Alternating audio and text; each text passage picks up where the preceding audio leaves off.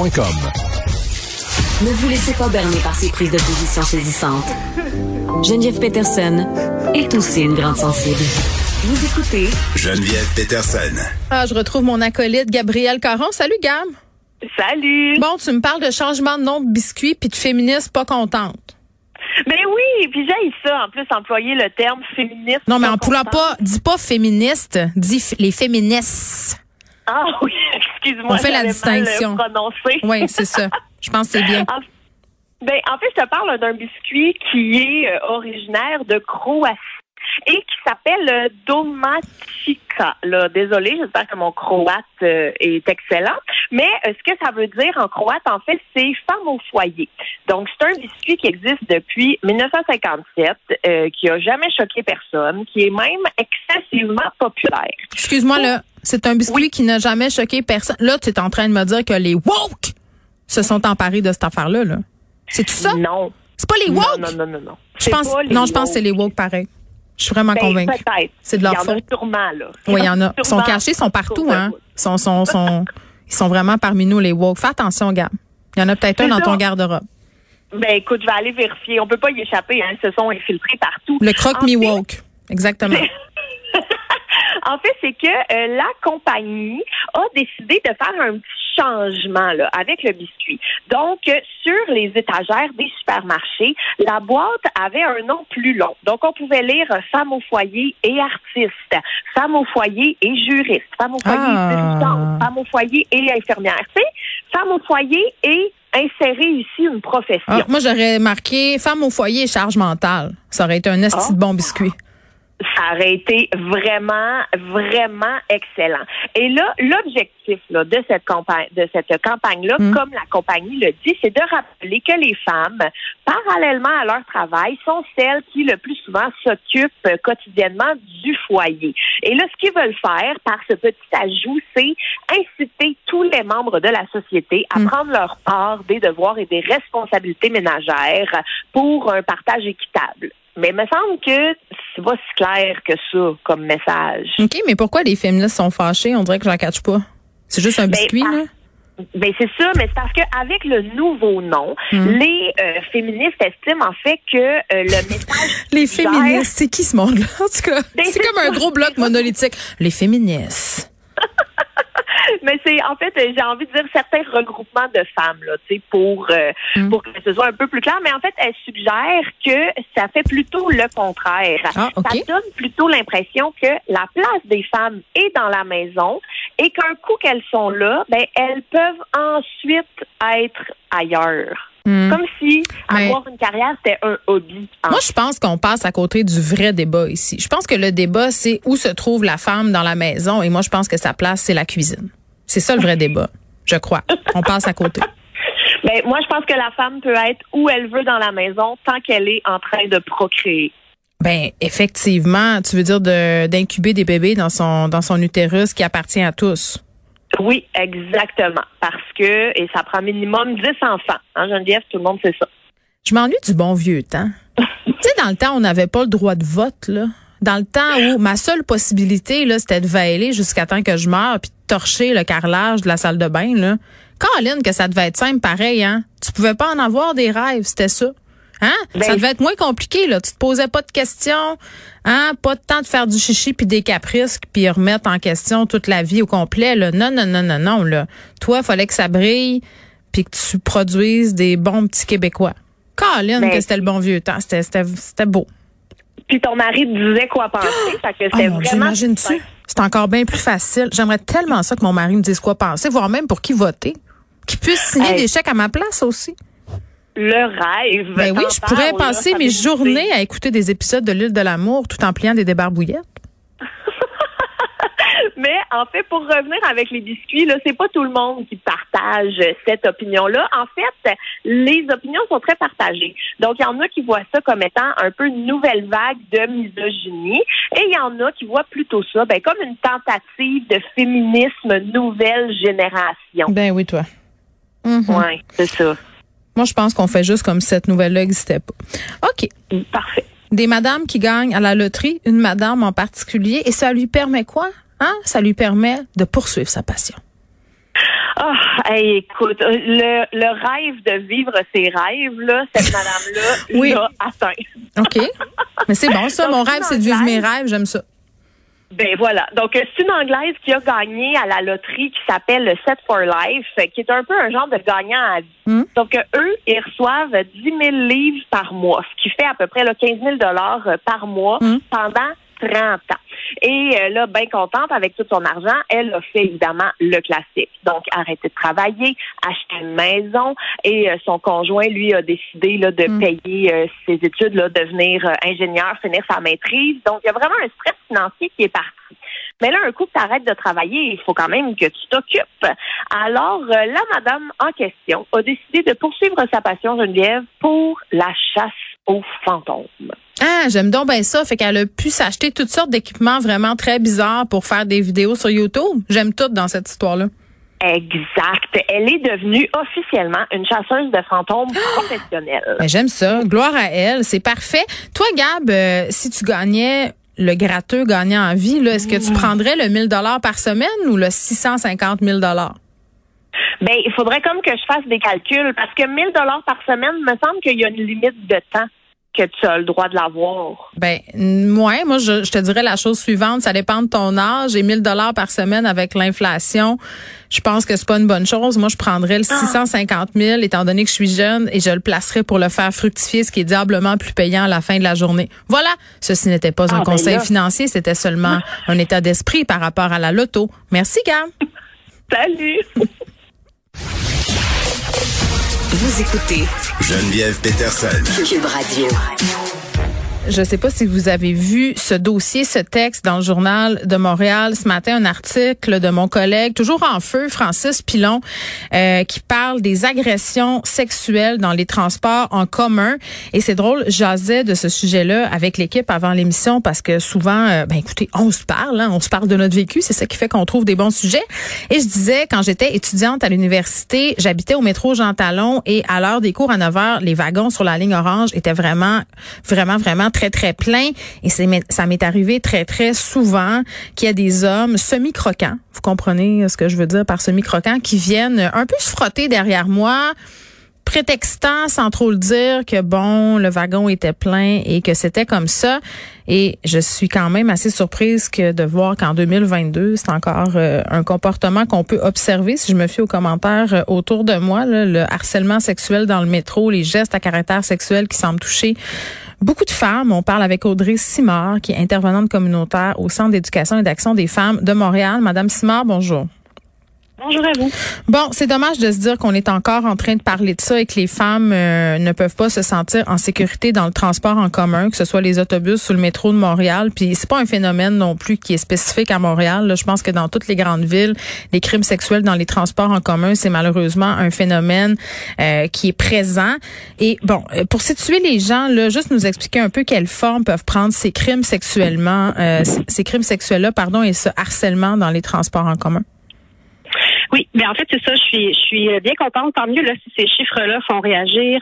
Mais euh, je tiens à dire qu'on on, on sait qu'ils sont juste la pointe de l'iceberg. Nous, on le sait au Centre d'éducation d'action des femmes Ben, parce que sûr. ça fait dix ans Mm. qu'on qu'on documente cette problématique-là, qu'on reçoit des témoignages de femmes, de très jeunes filles aussi, donc euh, qui en vivent. Alors, on saura probablement jamais le- les chiffres exacts. Mm. Euh, Donc, euh, tant mieux si les chiffres parlent, mais moi, je Mais donnons-en là, des chiffres 99 crimes sexuels en 2021, 101 en 2020, euh, 106 crimes en moyenne par année depuis 2017. Vous me dites c'est la, la pointe de l'iceberg. Mais oui, mais oui, parce qu'on le sait, c'est une femme sur trois Ouais. qui va être victime d'au moins une agression sexuelle euh, depuis l'âge de ses 16 ans. Donc, c'est pas des chiffres qui représentent la réalité, tout simplement parce que ce ne sont pas toutes celles qui vivent des agressions qui vont aller les dénoncer et on a des multiples raisons pour ça. Les liens avec la police sont pas toujours faciles, Ouais. d'autant plus quand on est une femme racisée, une femme trans, une femme itinérante. Donc, euh, il y a tout ça. Alors, les- dans les formes que ça peut prendre, c'est bien qu'on parle ici, là, euh, je pense que le, le terme utilisé, c'est crime sexuel. Mhm. Euh, mais j'aimerais aussi parler de tous ceux qui passent sous le radar. Vous en avez un petit peu parlé dans votre introduction. Toutes ces violences qui sont commises aussi dans le métro, dans l'autobus, aux Mhm. arrêts d'autobus, sur Ouais. les quais du métro, qui sont, euh, oui, bien sûr, sexistes, euh, sexuelles, mais aussi racistes, transphobes, qui s'attaquent aux femmes en situation de handicap. Ouais. On parle de grossophobie, donc pour les femmes grosses, tous ces commentaires dégradants, ces insultes, ces menaces, les regards insistants qui sont chargés souvent de haine, de colère Ah, envers oui. les femmes en général. même les regards Euh, concupissants le soir, là, t'es à une station, puis tu fais six stations avec un gars qui te regarde les jambes. Tu sais, ça, c'est épouvantablement lourd. C'est pas un crime, On parle mais de regard de prédateurs sexuels, faut dire les vraies choses. Donc, euh, Ah on oui. parle de propos et de comportements qui sont pas forcément juste des attouchements. On peut se faire suivre, on l'entend souvent, Oui. de, de la sollicitation sexuelle des très jeunes femmes, donc des hommes majeurs qui vont aller Mm. voir des jeunes filles pour leur dire qu'elles ont des belles lèvres et qui ont envie d'avoir une fellation. Donc, ça, c'est des témoignages extrêmement courants. Alors, si on prenait le temps de questionner les femmes autour de nous, Mm. moi, je peux vous dire que souvent, les témoignages qu'on reçoit, euh, on nous dit, ben c'est la première fois que j'en parle parce que mon entourage prend pas ça au sérieux, parce que tout le monde me dit, ben voyons donc, c'est de ta faute, t'avais juste à pas t'asseoir là, t'avais juste à pas t'habiller comme ça, t'avais juste à pas, euh, en tout cas, dans le métro, pour blâmer les victimes, c'est à l'image de toutes les autres formes de violence faites aux femmes, Ben c'est ça, t'avais pas d'affaires là dans, dans le métro à 11h30 puis ce qui fait réagir aussi beaucoup dans le texte de Francis Pilon, c'est le fait que beaucoup de ces gens qui font de la prédation là dans le métro semblent viser des très jeunes filles. Oui.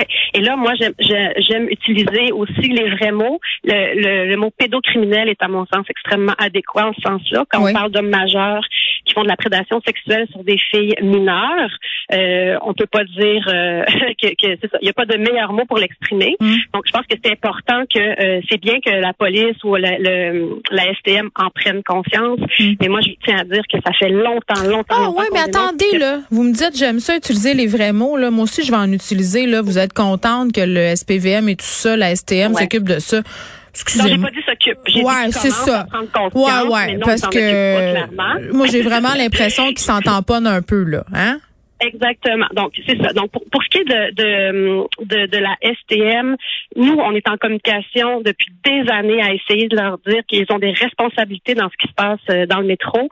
Euh, puis, récemment, en décembre, on a été en lien avec euh, le département des communications. Je pense qu'ils nous disaient, oui, on travaille à un plan d'action Hum, euh, ben oui. euh, pour, pour, euh, qui s'inspire un peu des actions de votre centre de femmes pour outiller les témoins de ces actes-là. Nous, on insiste beaucoup aussi sur la formation des employés qui sont Mm. au, qui sont au front là quand ces actes-là se produisent. Oui, mais les gens dans le métro souvent qui font rien, hein. Ça c'est vrai là, madame Simard, vous mettez le doigt sur quelque chose là, Oui, euh, les oui. gens regardent ça aller puis sont mal à l'aise, savent pas trop où se mettre ni quoi faire là. Exactement. Puis on peut comprendre. Ça, ça pour moi, ça va. J'ai pas envie de blâmer les témoins, mais Non. ce que j'aimerais dire, c'est que euh, quand les témoins réagissent, ça désamorce vraiment presque 100% du temps, ça Mm. désamorce les situations. Mm. Alors les témoins, ils sont souvent la clé pour euh, euh, mettre fin à des agressions. Mm. Donc, euh, et on peut le faire sans se mettre en danger soi-même, simplement en laissant tomber l'agresseur et en se concentrant sur la victime, en allant vérifier est-ce que tout va bien ici, en s'adressant strictement à elle. On n'est pas obligé de confronter leur salaire, de se battre avec, de l'insulter.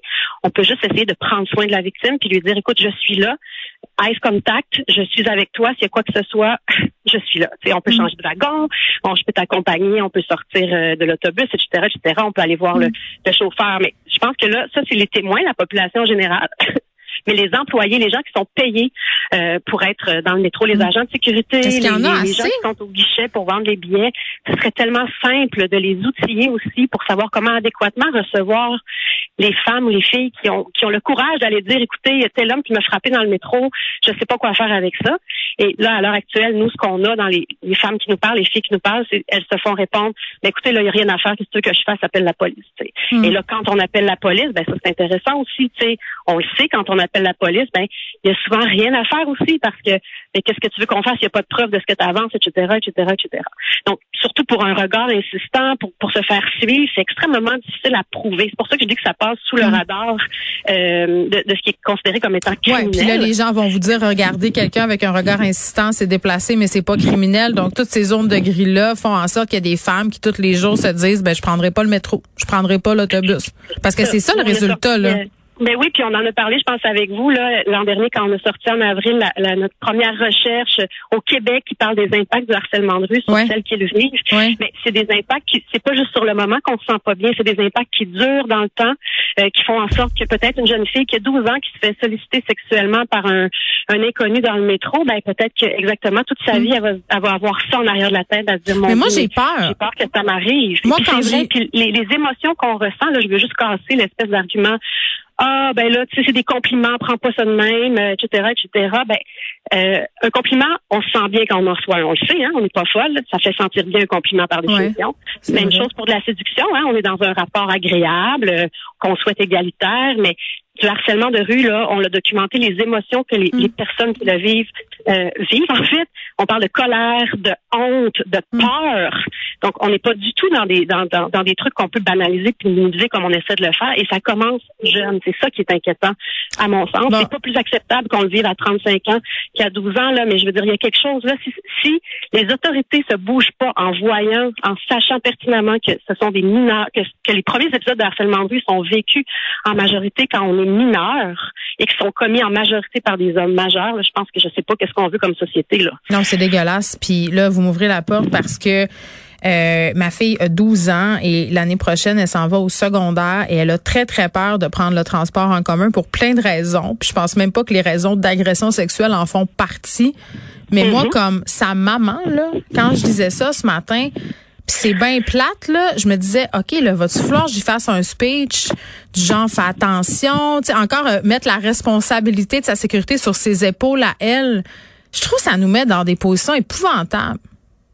Mais effectivement, puis ça, ça, moi j'ai envie de faire le parallèle quand on parle euh, du, du racisme, du profilage racial euh, qui est de la police. Là. Donc quand, quand, les mamans, les papas de, de, de, jeunes enfants noirs nous disent, ben moi, à 10 ans, 12 ans, il a fallu que j'aille le speech avec mon jeune. Dès qu'il est sorti oh. dans l'espace public, il a fallu que je lui explique qu'il fallait pas qu'il se mette à dos la police, qu'il fallait qu'il se protège de la police. Alors, tu sais, nous, ce qu'on apprend au fond, très jeune, euh, puis parfois les parents sont pas mal intentionnés, mais c'est qu'on propage l'espèce d'idée mhm. que c'est à nous, les filles, les femmes, à se protéger. Habille-toi pas comme ça, sois pas comme ça, euh, sois pas telle telle affaire. Tout le temps sur le dos des victimes. Je te confisque tes shorts. C'est l'été, il fait chaud, ma belle, mais mets-en plus des camisoles à bretelles spaghetti parce que tu cours après. Je l'entends tout le temps, cet argument-là. Tu cours après.